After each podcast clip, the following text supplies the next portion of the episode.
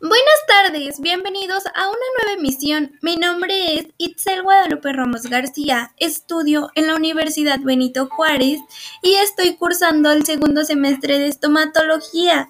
Y hoy yo les hablaré de un tema muy interesante de anatomía humana, el cual es articulación temporomandibular. Esta articulación incluye a la articulación dentaria y al resto del sistema, es decir, que también incorporan al ligamento periodontal y a la articulación ósea. Comencemos.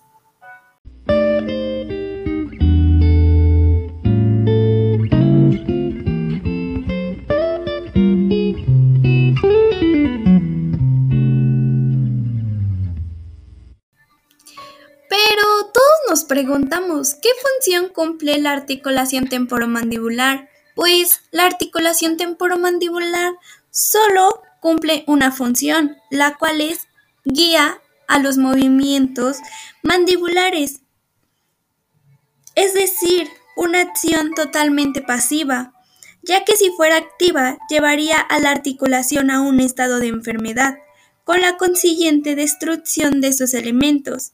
Es decir, que esta guía pasiva necesita un sistema de protección, tanto en los movimientos de apertura como cuando comienza el cierre o el final de este, y que ubique todos los elementos de la articulación temporomandibular en una relación funcional óptima. Pero, ¿cómo se da este sistema de protección? Pues este sistema de protección está dado en parte por la articulación dentaria, ya que a su vez necesita de la articulación temporomandibular para que sus contactos en movimientos excéntricos sean fisiológicamente aceptados por los elementos del sistema de soporte dental, ya que este otro sistema también protegería a la articulación temporomandibular en sus movimientos extremos. Está dado por ligamentos, quienes tienen la función de limitar el movimiento, más no crear una función activa. Aunque esta articulación responde a las leyes generales de cualquier otra articulación del sistema, esta tiene un mayor grado de presión. No, ya la aunque esta articulación responde a las leyes generales de cualquier otra articulación del sistema, esta tiene un mayor grado de precisión, ya que va a estar dada por la presencia de una articulación dentaria como por la de ambas articulaciones temporomandibulares, que son elementos en su conjunto y obligan a este sistema a mantener armonía y una precisión absoluta, dada por la presencia de propiedades propioceptores con absoluta sensibilidad.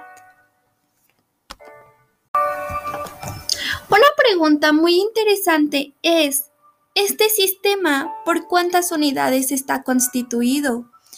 Pues está constituido por dos unidades. La primera son las articulaciones temporomandibulares, que son las encargadas de guiar los movimientos de la mandíbula y la segunda son las articulaciones dentarias, que son las responsables de estabilizar el sistema con un seguro de mutua protección entre ambas.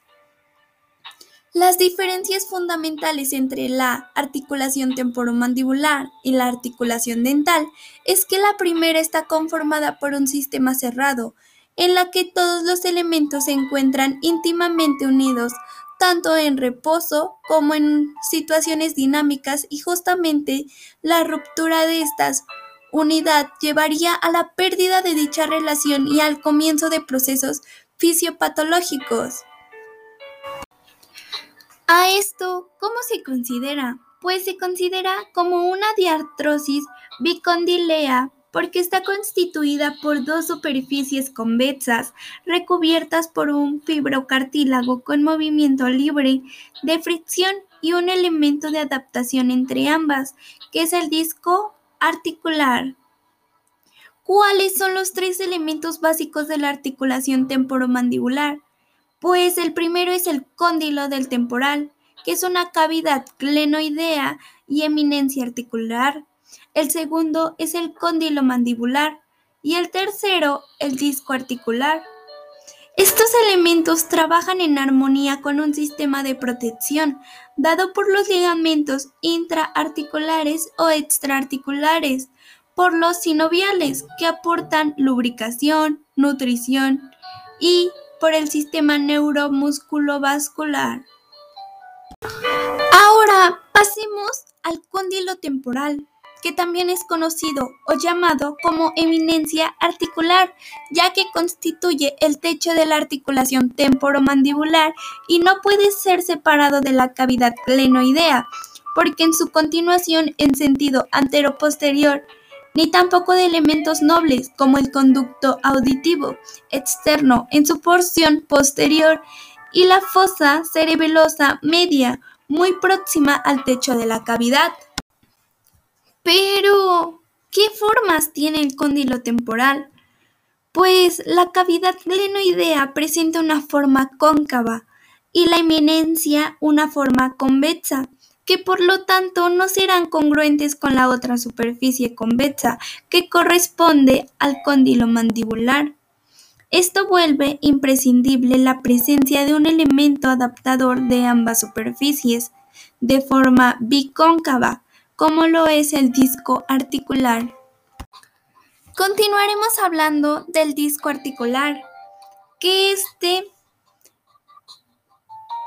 es un disco oval con una porción central mucho más delgada que sus bordes, es avascular y no está inervada, por lo cual está preparada para soportar presiones.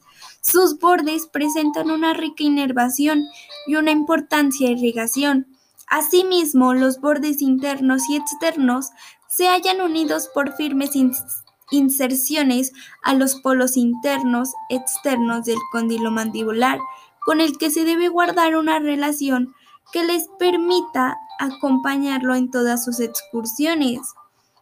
Su borde anterior se continúa con el músculo pterigoideo externo y a su vez recibe fibras ascendentes y descendentes de la cápsula articular. También podemos pasar a su borde posterior, que este continúa a través del ligamento posterior hacia la zona bilaminar o espacio retrodiscal. La cápsula también se inserta fibras ascendentes y descendentes en esta porción posterior del disco. El disco, además de armonizar dos superficies convexas, también divide la articulación en una área supradiscal y otra infradiscal. Asimismo, están los ligamentos articulares, que son tres.